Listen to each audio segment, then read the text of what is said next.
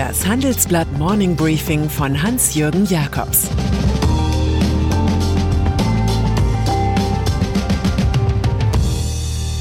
Guten Morgen allerseits. Heute ist Mittwoch, der 20. Mai. Und das sind heute unsere Themen. Anklage und Selbstanklage bei SAP. VW kauft seine Chefs frei. Die neue Lust auf Gold. Unternehmer leben üblicherweise von zur Schau gestellter Stärke, nicht von Demut. Das ist bei Hasso Plattner jetzt einmal anders. Plattner ist der Co-Gründer des wertvollsten deutschen Unternehmens SAP und laut Forbes der neuntreichste Deutsche. Im Handelsblattgespräch redet er über den Fehler, in der Waldorfer Firma ein zu dominantes US-Management zugelassen zu haben. Da seien zwei Kulturen aufeinandergeprallt, die sehr unterschiedlich sind. Daran sei auch das Führungsduo mit der Amerikanerin Jennifer Morgan und dem deutschen Christian Klein, der jetzt Solo-CEO ist, gescheitert. Als er die beiden im Oktober 2019 installierte, habe er nicht gesehen, wie weit sich das Verständnis zwischen den zugekauften Firmen in Amerika und der deutschen Zentrale da schon auseinanderentwickelt hatte. Dieses Interview liegt irgendwo zwischen Beichte, Selbstanklage und Anklage. Was die Anklage angeht, vor allem der einst allseits gehuldigte Ex-CEO Bill McDermott bekommt sein Fett ab. Dessen amerikanische Philosophie, akquirierte Firmen einfach selbstständig und eigenverantwortlich laufen zu lassen, mag wirtschaftlich sogar noch Sinn gemacht haben, so Plattner. Technologisch haben wir trotzdem nicht die richtige Entscheidung getroffen. Gerade im entscheidenden Cloud-Geschäft müsse im Softwarekonzern SAP nun harmonisiert und standardisiert werden. Der McDermott-Darwinismus ist da out. Für ihn stand der Wettbewerb ganz oben, für mich der Kunde, rechnet Plattner zur virtuellen SAP-Hauptversammlung am heutigen Mittwoch ab. Der 76-jährige Plattner darf von Kalifornien aus nur eine Grußbotschaft ausrichten. Seine Zukunftsbotschaft platziert er bei uns. Er überlege, über das vorgesehene Vertragsende in 2022 hinaus weiter Aufsichtsrat zu bleiben. Auf ein paar Jährchen mehr komme es nicht an.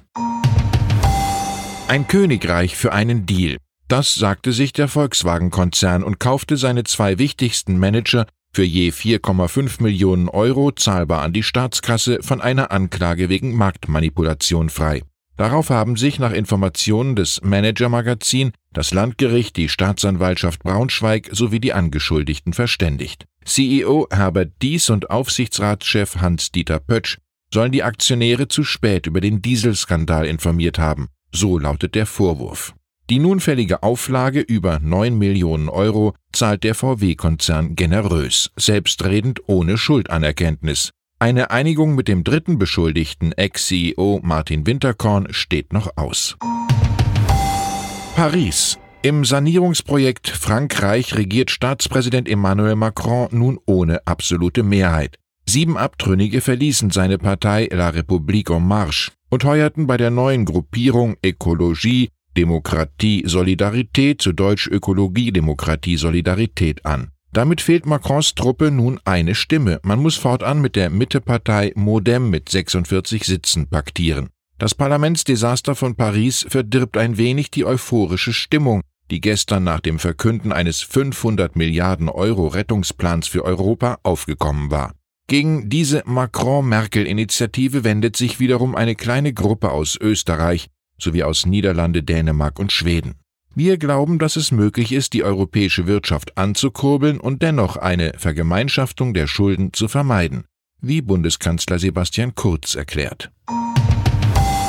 Börsengang eine beträchtliche Kollektion aus Firmen mit Schwerpunkt Trinken hat sich die deutsche Milliardärsfamilie Reimann zugelegt. Zu ihrer Holding JDE Peets gehören die Kaffeemarken Jacobs und Dube Egberts sowie eine kalifornische Kaffeehauskette und die Teemarke Pickwick.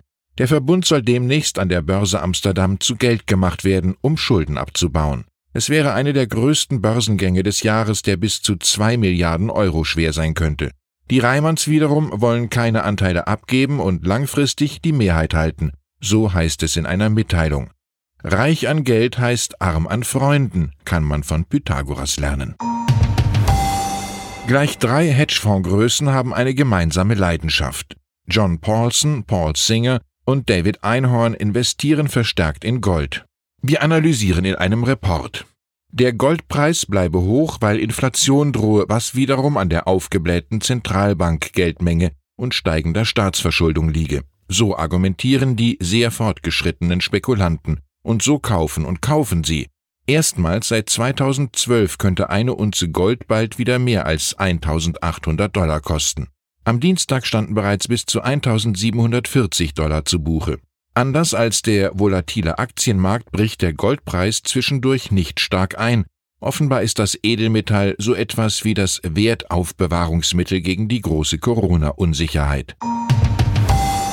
Carsten Maschmeyer und Georg Kofler. Viele Deutsche kennen die beiden aus TV-Gründershows. Sie selbst haben als Unternehmer etwa bei AWD oder Pro7 einen illustren Aufstieg hinter sich. Auf unserer Plattform Managing Corona reden Sie nun am kommenden Montag um 14.30 Uhr mit Handelsblatt Digitalchef Sebastian Mattes über Managementkunst und neue Geschäftsmodelle in Zeiten der Pandemie. Wenn Sie sich zu unserem Webinar anmelden und Fragen stellen wollen, finden Sie weitere Informationen auf Handelsblatt Online.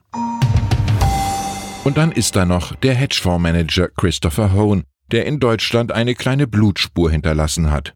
Die Reihe der Opfer, zu der die Nomenklatura der deutschen Börse genauso gehört wie die Dieselsünder von VW, soll mit Markus Braun von Wirecard erweitert werden.